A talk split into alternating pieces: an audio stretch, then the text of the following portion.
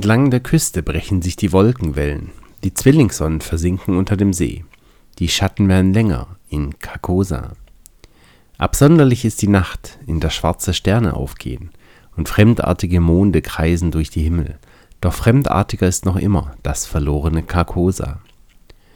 Lieder, welche die Hyaden dort singen sollen, wo die Fetzen des Königs flattern, müssen ungehört sterben im düsteren Carcosa. Lied meiner Seele, meine Stimme ist tot.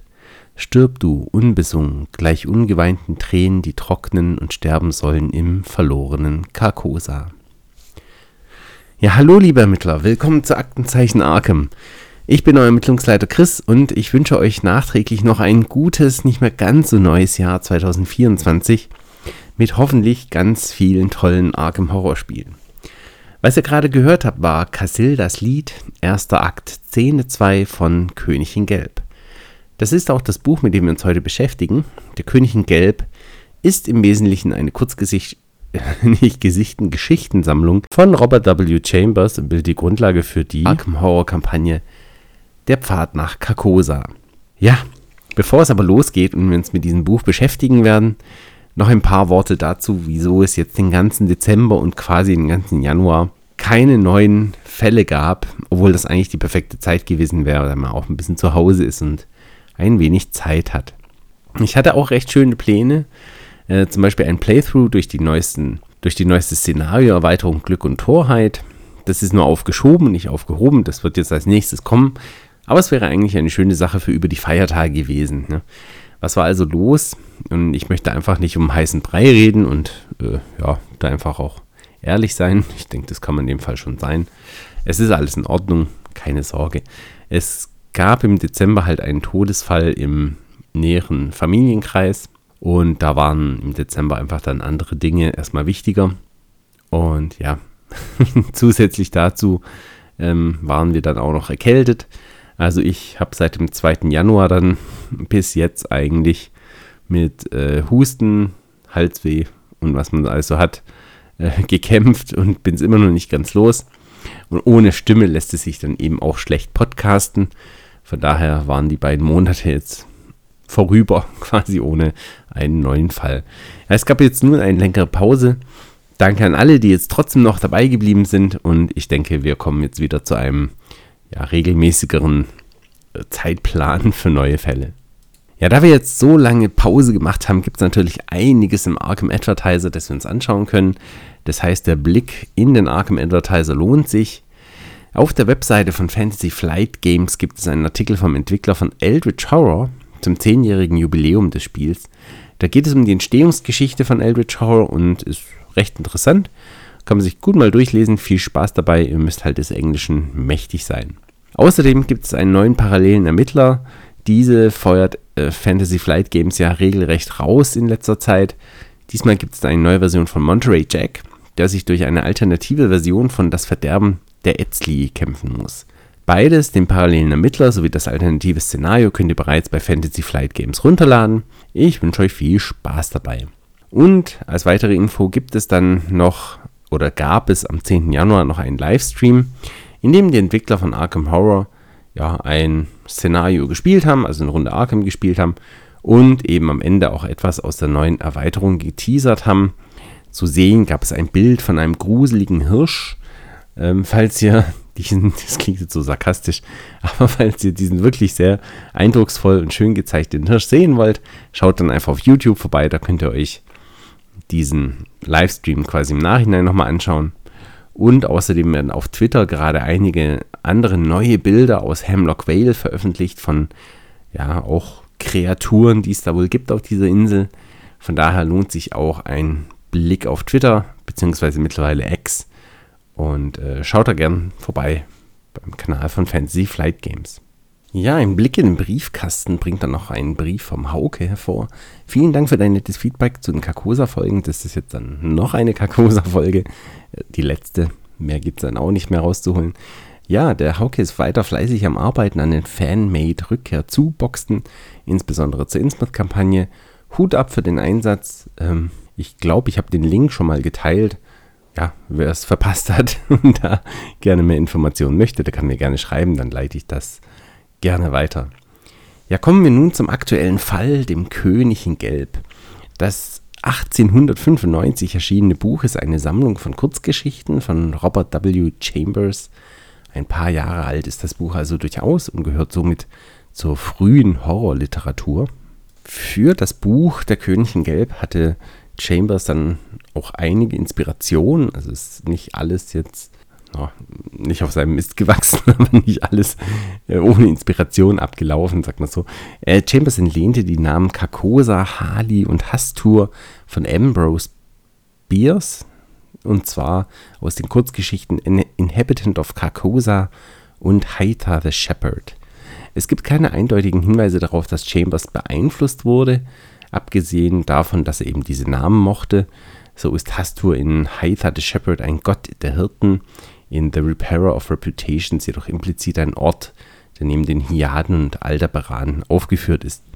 Die Maske, die der Fremde in dem Auszug aus dem Stück Der König in Gelb, also in der Kurzgeschichte, die Maske abnehmen soll, die sich aber als nicht existent erweist, erinnert an die Szene in Edgar Allan Poes Die Maske des Roten Todes, in der Prinz Prospero von dem als roter Tod verkleideten Fremden verlangt, seine Maske und sein Gewand abzulegen, aber nichts darunter sich befindet.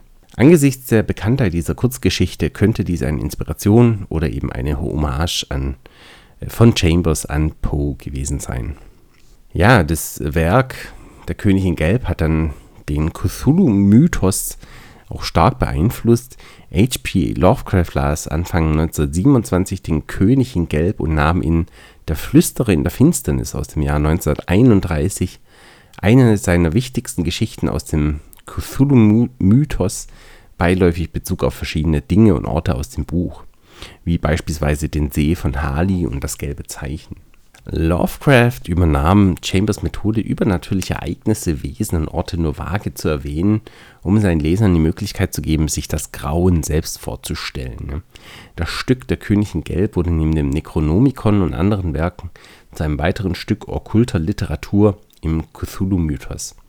H.P. Lovecraft setzt ans Ende seines Essays Geschichte und Chronologie des Necronomicons folgende Hommage an Chambers. Aus den Gerüchten über dieses Buch, also das Necronomicon, soll Robert W. Chambers den Einfall zu seinem frühen Roman Der König in Gelb bezogen haben. Ja, schauen wir uns nun die Kurzgeschichte, äh, Kurzgeschichten an, wo es Bezüge zum Mythos von der Pfad nach Carcosa gibt also Kurzgeschichten im Buch Der König in Gelb. Da hätten wir gleich eine der ersten Geschichten, der Wiederhersteller der Ehre. Das ist eine Geschichte über den vermeintlichen Kaiser von Amerika, dessen Familienlinie sich vermeintlich bis nach Carcosa zurückverfolgen lässt. Und der König in Gelb ist natürlich auch wieder in der Geschichte zu finden. Im Wesentlichen verfolgt man die Spirale des Wahnsinns, in die eine kleine Gruppe Menschen verfällt. Auf die Geschichten an sich, äh, äh Geschichte, an sich möchte ich gar nicht im Detail eingehen, also jetzt keine Zusammenfassung der Kurzgeschichten liefern, da diese doch recht wenig mit dem Pfad nach Carcosa zu tun haben. Also anders als jetzt beispielsweise äh, beim Vermächtnis von Dunwich. Ne? Das orientiert sich sehr stark an der Geschichte von H.P. Lovecraft. Hier ist es eher lose dran gehalten. Es geht eher um Erwähnung bekannter Motive wie dem Buch Der König in Gelb, Carcosa, Hastur und so weiter. Da habe ich euch jetzt in der Kurzgeschichte die, Der Wiederhersteller der Ehre zwei Stellen herausgesucht, die wir uns mal kurz anschauen können. So, dann Stelle Nummer 1, die ich euch rausgesucht habe. Während meiner Genesung hatte ich den König in Gelb gekauft und zum ersten Mal gelesen.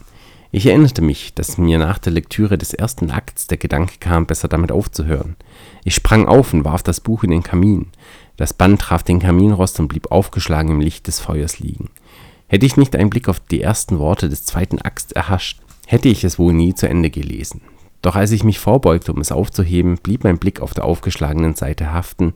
Und mit einem Schrei des Entsetzens oder vielleicht eines so durchdringenden Entzückens, dass es in jedem Nerv brannte, riss ich das Ding aus den Kohlen und kroch zitternd in mein Schlafzimmer, wo ich es immer wieder von vorne las, und ich weinte und lachte und bebte vor Grauen, das mich zuweilen noch heute heimsucht. Dies ist, was mich beunruhigt, denn ich kann Carcosa nicht vergessen, an dessen Himmel schwarze Sterne hängen, wo sich der Schatten menschlicher Gedanken des Nachmittags verlängert, wenn die Zwillingssonnen im See von Hali versinken. Und in meinem Geist wird auf ewig die Erinnerung an die bleiche Maske bleiben. Ich bete zu Gott, dass er den Autor verflucht, denn dieser Autor verfluchte die Welt mit seiner wunderschönen, gewaltigen Schöpfung, so schrecklich in ihrer Einfalt, so unwiderstehlich in ihrer Wahrheit. Eine Welt, die nun vor dem König in Gelb erzittert. Also der König in Gelb scheint hier jemanden ziemlich zu beschäftigen. Und ähm, ihr merkt schon, es finden sich Themen wieder wie die schwarzen Sterne und natürlich Hastur und der See von Hali. Also das wird alles hier eingeführt und das kennen wir dann auch aus dem Pfad nach Carcosa. Ich habe euch noch eine zweite Stelle aus, rausgesucht, die jetzt ein bisschen kürzer ist. Wo sind die Unterlagen? fragte ich. Er wies zum Tisch und zum wohl hundertsten Mal nahm ich das Manuskriptbündel mit dem Titel Die kaiserliche Dynastie Amerikas zur Hand. Eine nach der anderen las ich die verschlissenen Seiten, verschlissen nur durch meinen Gebrauch, und obgleich ich alles auswendig kannte, las ich es vom Anfang. Als aus Carcosa die Hyaden, Hastur und Aldebaran bis zu Castaigne Louis de Galvados, geboren am 19. Dezember 1877, las ich es mit eifriger, verzückter Aufmerksamkeit, hielt nur kurz inne, um Teil davon laut zu lesen und verweilte besonders lange an folgender Stelle. Hildred de Calvados, einziger Sohn des Hildred Castaigne und der Edith Landes Castaigne, erster Nachfolger und so weiter und so fort.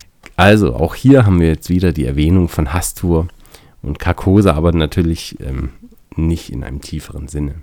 Also, das zieht sich so ein bisschen durch die Geschichte durch, dass hier der König in Gelb ein schreckliches Buch ist und quasi hier diese kaiserliche Dynastie bis auf Hastur und Carcosa sich eben zurückverfolgen lässt und der arme Mann hier irgendwie sich komische Ideen äh, in den Kopf setzt. Ja, eine weitere Kurzgeschichte hier in Der König in Gelb ist Die Maske, von der haben wir ja schon gehört gehabt.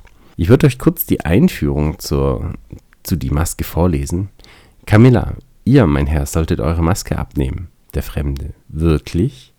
Cassilda. Wirklich, es ist an der Zeit. Wir haben alle unsere Verkleidung abgelegt, nur ihr nicht. Der Fremde. Ich trage keine Maske. Camilla, entsetzt an Cassilda gewandt. Keine Maske? Keine Maske! Der König in Gelb, erster Akt, zweite Szene. also so fängt die Maske an. Ähm, hat so ein bisschen was von dem Schauspiel natürlich, das wir auch in der Pfad nach Carcosa erleben. Da ist der Fremde, der die Maske trägt oder auch nicht. Im Wesentlichen geht es in der Geschichte um drei Figuren. Boris, also man muss sagen, die Geschichte, die Maske hat jetzt nicht mehr wirklich viel mit diesem Einführungstext zu tun, aber ich finde ihn sehr atmosphärisch. Die Geschichte geht um drei Figuren, nämlich Boris, Alex und Genevieve. Der Bildhauer Boris entdeckt eine Flüssigkeit, welche lebende Materie in Marmor verwandeln kann. Es gibt keinen allzu großen Bezug hier zum Pfad nach Carcosa, aber ich habe euch noch eine weitere Stelle rausgesucht. Die Maske der Selbsttäuschung war keine Maske mehr. Für mich. Sie war Teil meiner selbst. Die Nacht lüftete diese Maske und offenbarte die erstickte Wahrheit darunter. Doch niemand konnte sie sehen außer mir, und wenn der Tag anbrach, kehrte die Maske aus eigenem Antrieb zurück. Diese Gedanken zogen durch meinen geplagten Geist, während ich krank da niederlag. Doch waren sie hoffnungslos verworren mit Visionen weißer Kreaturen, so schwer wie Stein, die in Boris Bassin herumkrochen. Der Wolfskopf auf dem Boden geiferte und schnappte nach Genevieve, die lächelnd daneben lag. Ich dachte auch an den König in Gelb, gehüllt in, den, in die unwirklichen Farben seines zerfetzten Umhangs, und an jenen bitteren Schrei Cassildas. Nicht auf uns, o König, nicht auf uns. Fieberhaft rang ich darum, diese Gedanken zu verbannen, doch ich sah den See von Hali, dünn und leer, ohne dass ein Windhauch seine Oberfläche kräuselte, und ich sah die Türme von Carcosa hinter dem Mond. Aldebaran, die Hyaden, Allah und Hastur glitten durch die Wolkenspalten, die im Vorbeiziehen flatterten und wehten wie die bestickten Fetzen des Königs in Gelb. Also auch hier wieder eine Passage, in der wir so ein bisschen was über Carcosa erfahren und den König in Gelb. Ich finde, was hier so steht, ist eigentlich schön eingefangen in dem Pfad nach Carcosa. Also wenn man im letzten Szenario sich das Carcosa anschaut, dann passt es, also wenn man sich das so vorstellt, passt es ziemlich gut, was man hier auch im Text gelesen hat. Also ich denke, da hat Fantasy Flight Games eigentlich ganz guten Job gemacht, hier die Atmosphäre auch einzufangen.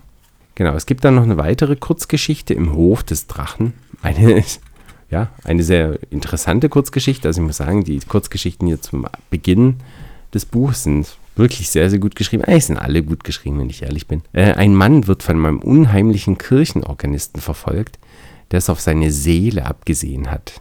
Ja, diese Kurzgeschichte bildet meiner Meinung nach die Grundlage für das Szenario Ein Phantom der Wahrheit. Ich habe euch auch hier wieder einen Ausschnitt aus der Kurzgeschichte rausgesucht, den ich euch kurz vorlesen würde. Ich hörte das Scharren der Stühle auf dem Steinboden und ein Rascheln, als die Gemeinde sich erhob. Also kurzer Kontext, er befindet sich im Gottesdienst in einer Kirche. Ich hörte den Stab des Schweizer Gardisten im Südschiff, der Monseigneur C., in die Sakristei voranschritt. Die knienden Nonnen, aus ihrer frommen Versunkenheit gerissen, verbeugten sich vor dem Altar und gingen fort. Die modisch gekleidete Dame, meine Nachbarin, erhob sich ebenfalls mit anmutiger Zurückhaltung. Als sie ging, huschte ihr Blick missbilligend über mein Gesicht. Halbtot, so schien es mir wenigstens, und dennoch in jeder Faser quicklebendig, saß ich inmitten der sich gemächlich bewegenden Menge. Dann stand ich ebenfalls auf und ging zur Tür. Ich war während der Predigt eingeschlafen. War ich wirklich während der Predigt eingeschlafen? Ich sah auf und er ging die Empore zu seinem Platz entlang. Nur seine Seite sah ich. Der dünne, gekrümmte Arm in schwarzer Gewandung wirkt wie eines jener teuflischen, namenlosen Instrumente, die sich in den ausgedienten Folterkammern mittelalterlicher Burgen finden. Doch ich war ihm entkommen, wenngleich seine Augen mir gesagt hatten, dass ich es nicht vermochte. War ich denn entkommen? Das, was die Macht über mich verlieh, kam aus der Vergangenheit zurück, wo ich es zu bewahren gehofft hatte. Nun erkannte ich ihn allmählich. Der Tod und die schreckliche Wohnstatt verlorener Seelen, wohin meine Schwäche ihn vor langer Zeit geschickt hatte. Sie hatten ihn für die Augen der anderen verwandelt, doch nicht für die meinen. Ich hatte ihn fast auf den ersten Blick erkannt. Ich hatte nie im Zweifel gezogen, was er zu tun gedachte. Und nun wusste ich, während mein Leib sicher in der heiteren kleinen Kirche gesessen, hatte er meine Seele an den Hof des Drachen gehetzt. Ich schlich zur Tür. Die Orgel darüber schmetterte je. Ein blendendes Licht erfüllte die Kirche und ließ den Altar vor meinen Augen verschwimmen. Die Menschen verblassten, die Bögen und das gewölbte Dach verschwanden. Ich hob meinen versenkten Blick zu dem unergründlichen Schein, und ich sah die schwarzen Sterne an den Himmeln hängen, und die feuchten Winde vom See von Hali umfächelten mein Gesicht. Und nun weit entfernt, Meilen über den aufgewühlten finsteren Wellen, sah ich den Mond von der Gischt betaut, und jenseits des Mondes erhoben sich die Türme von Carcosa. Der Tod und die schreckliche Wohnstatt verlorener Seelen, wohin meine Schwäche ihn vor langer Zeit geschickt hatten, sie hatten ihn für die Augen der anderen verwandelt, doch nicht für die meinen. Und nun vernahm ich seine Stimme, wie sie sich erhob, anschwoll, durch das flackernde Licht donnerte, und während ich fiel, wurden die Strahlen heller und heller und schlug in flammenden Wellen über mir zusammen. Dann sank ich in die Tiefen und ich hörte den König in Gelb meiner Seele zuflüstern. Es ist furchtbar, in die Hände des lebendigen Gottes zu fallen. Ja, also ein bisschen längerer Auszug jetzt aus Im Hof des Drachen, aber ein sehr eindrücklicher. Also es ist gegen Ende der Kurzgeschichte tatsächlich. Hier fällt jemand in die Hände des lebendigen Gottes. Also schon sehr cool. Der See von Hali ist natürlich wieder ein Thema. Die Türme, die sich äh, hinter dem Mond erheben. Also das kehrt alles so ein bisschen wieder. Ja, die nächste Kurzgeschichte ist das gelbe Zeichen. Ein Künstler wird von einem, von einem unheimlichen Friedhofswächter bedrängt, der einem Sargwurm ähnelt. das sieht nicht sehr nett aus. Der Künstler lebt mit seinem Modell und späteren Geliebten Tessie zusammen, welche ihm eine Spange aus schwarzem Onyx schenkt.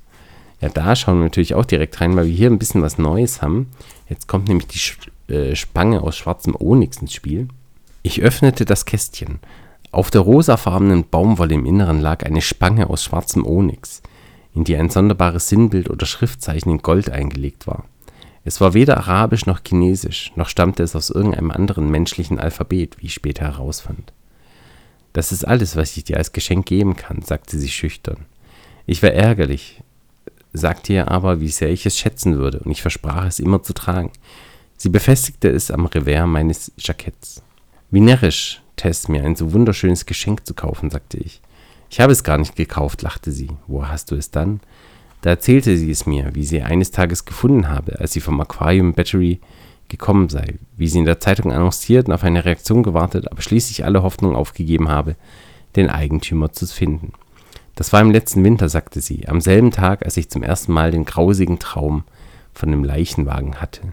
Ich erinnerte mich an meinen Traum von letzter Nacht, sagte jedoch nichts, und bald darauf flog mein Kohlstift über die neue Leinwand und Tessie stand beruhigungslos auf dem Modellpodest.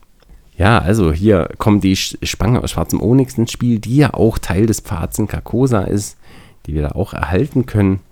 Ähm, wie sie ihren Weg dann nach Arkham gefunden hat, weiß ich jetzt nicht. Aber hier wurde quasi ein Thema übernommen.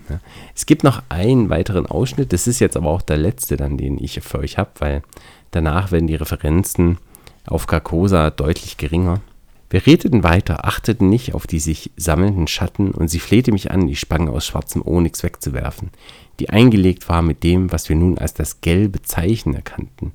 Ich werde nie wissen, warum ich das ablehnte, wenngleich ich noch in dieser Stunde, während ich hier in meinem Schlafzimmer dieses Bekenntnis schreibe, froh über das Wissen wäre, was mich davon abhielt, mir das gelbe Zeichen von der Brust zu reißen und es ins Feuer zu werfen. Ich bin mir sicher, dass ich es gern getan hätte, und doch bat Tessie mich vergebens darum. Die Nacht brach an und die Stunden krochen dahin. Doch noch immer murmelten wir vom König und der bleichen Maske. Und die Mitternacht erklang aus den verschwommenen Kirchtürmen der nebelumflorten Stadt. Wir sprachen über Hastur und Cassilda, während draußen der Nebel gegen die leeren Fensterscheiben wallte, wie die finsteren Wogen an der Küste von Hali brannten und bersten. Also auch wieder mehr Carcosa hier, was wir äh, da sehen. Das gelbe Zeichen wird hier zum ersten Mal erwähnt, das Teil der, schwarzen, äh, der Spange aus schwarzem Onyx ist. Also hier auch wieder ein Thema, das da aufgegriffen wird. Also das gelbe Zeichen, der König in Gelb und natürlich die Onyx-Spange kommen noch öfters vor in der Kurzgeschichte, äh, das gelbe Zeichen, aber da möchte ich euch jetzt nicht die ganze Geschichte vorlesen. ich kann nur empfehlen, sich das Buch auch sonst so mal zu holen. Es gibt dann noch weitere Geschichten, also eins zum Beispiel hier die Jungfer Dies, das ist eine Zeitreise-Liebesgeschichte. Im Wesentlichen ein Diener der Jungfrau heißt Hastur. Mehr ist eigentlich hier nicht zu finden, was jetzt irgendeinen Bezug zum ja, auch Cthulhu-Mythos hätte. Die Geschichte darf man natürlich trotzdem lesen, aber viel Bezug zum Pfad nach Carcosa gibt es jetzt hier nicht. Dann gibt es noch das Paradies der, des Propheten. Das ist eine Folge unheimlicher Prosagedichte. Ansonsten gibt es hier nicht viel, was jetzt irgendwie einen Bezug zu Carcosa hätte. So, ähm, als letzte Kurzgeschichte hier in meiner Version des Königs in Gelb gibt es dann noch die Straße der vier Winde. Das ist eine stimmungsvolle Geschichte über einen Künstler in Paris, der von einer Katze in das Zimmer eines Nachbarn gelockt wird. Ja, die Geschichte endet dann mit einer sehr tragischen Note, möchte ich aber nicht zu viel verraten. Die Katze ja, gehört quasi, ja, wenn ich das jetzt verrate, dann habe ich nicht zu viel verraten. Also äh, der Besitzer der Katze ist ein Mysterium. Bleiben wir da dabei. Es ist eine sehr schöne, stimmungsvolle Geschichte. Also auch hier kann man sich das sehr gut durchlesen, aber hinsichtlich dem Mythos von dem Pfad nach Carcosa oder dem Cthulhu-Mythos finden wir in dieser Kurzgeschichte jetzt auch nicht mehr so viel. Also nach hinten zu nehmen die Bezüge da quasi ab. Ja, das waren so die Kurzgeschichten, die zumindest in meinem Exemplar von der Königin Gelb zu finden sind. Das war jetzt ein bisschen anderes Format als bisher. Also wir sind jetzt nicht zu sehr in diese Geschichten eingestiegen.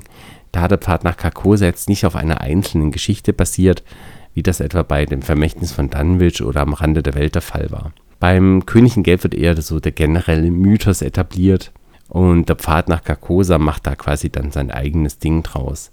Übernimmt so ein paar Themen wie diese schwarze Spange und ähm, natürlich Carcosa und den See von Hali und Hastur. Aber ansonsten, ja, haben, hat sich da MG Newman quasi kreative Freiheit gegönnt, was ja auch vollkommen in Ordnung ist und ist ja auch was Tolles bei rausgekommen. Ja, man merkt aber halt so ein bisschen auch, dass sein, das eigene Ding gemacht wurde. Ja, einer meiner wenigen Kritikpunkte an der Fahrt nach Carcosa war ja, dass der rote Faden der Story so ein wenig abgehakt war. Naja, MG Newman hat sich da einfach die Freiheit genommen, ähm, das ein bisschen so zu gestalten, wie er halt Lust hatte, was uns nun coole Momente wie zum Beispiel das Erforschen von Mont Saint-Michel beschert hat. Auch wenn es storytechnisch, fand ich, jetzt nur so halb reingepasst hat, aber es war in meinen Augen trotzdem ein sehr cooles Szenario, mal Mont Saint-Michel da zu erkunden. Ja, also, wer sich für den Mythos von Arkham Horror bzw. den Cthulhu-Mythos im Allgemeinen interessiert, der macht mit der Lektüre von Der König in Gelb, glaube ich, nichts falsch. Ist eine gute Ergänzung zum Werk von H.P. Lovecraft. Wenn ihr die schon alle gelesen habt, quasi. das Buch ist mit unter 200 Seiten auch noch einigermaßen handhabbar. Also ist jetzt kein äh, 2000 Seiten Schinken, die man nie durchkriegt, sondern die 200 Seiten, die kriegt man dann auch mal zwischendurch gelesen. Und hat eben auch sehr schöne Geschichten dabei. Also mir hat die Lektüre tatsächlich viel Spaß gemacht. Ja, damit ähm, sind wir, glaube ich, für den heutigen Fall auch durch. Ja, ich habe euch so ein bisschen den König in Gelb versucht näher zu bringen von Robert W. Chambers. Die Grundlage für die Kampagne Der Pfad nach Carcosa. Ich finde, da haben sie wirklich was Schönes draus gemacht. Ja, das ist eine schöne Kampagne geworden, die eben die Themen, die hier angesprochen werden, übernommen hat. Genau. Ich würde sagen, für heute, es war jetzt ein bisschen kürzere, äh, ein kürzerer Fall, beenden wir auch den Fall. Ich wünsche euch ganz tolle Wei Ermittlungen weiterhin. Wir sehen uns bald wieder. Dann mit einem Playthrough durch das neueste äh, Szenario Glück und Torheit. Schaut rein auf aktenzeichenarkham.de oder schreibt mir eure Meinung auf aktenzeichenarkham.gmail.com. Ihr dürft mir auch andere Sachen schreiben, außer eure Meinung. ich freue mich über jede E-Mail und gehe da gern drauf ein. Und ja, bis zum nächsten Mal. Ich wünsche euch alles Gute, weiterhin gute Ermittlungen. Macht's gut, euer Ermittlungsleiter Chris.